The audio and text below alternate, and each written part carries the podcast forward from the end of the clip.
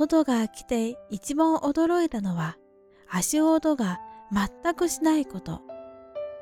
そんなことも知らなかった。台所で作業していて、振り返るとちいこいのが座っている。踏みそうになったことも何度か。猫とはこんなに物音をさせずに歩くのか。よく鈴をつけている猫がいるが、あれはもしや、飼い主がびっくりしたり、踏んつけたりしないためにつけているのだろうか。それから猫が遊ぶことにも驚いた。ボールを投げると追いかける。紐状のものを動かすと追いかける。走る。ジャンプする。え？声が出るくらい高くジャンプする。投げたボールをくわえで足元に持ってきた時は、え？っと驚きのあんまり声が出た。ぽとりと床に落として、こちらをちらりと見てから目線を外す。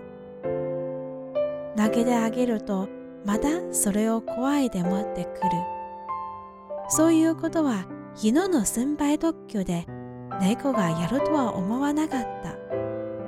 そして猫の運動神経のなさにも驚かざるを得なかった。トトはボールを追いかけて走り、そのまま壁にドーンと顔から突っ込むである。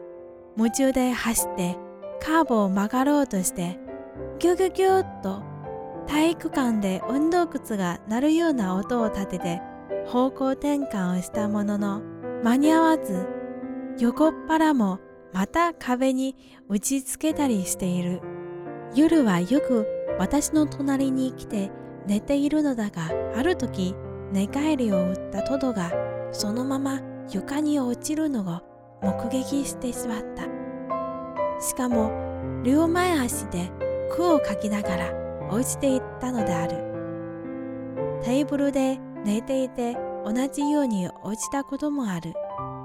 私たちの方が先に気づいて落ちる寸前で支えたことも。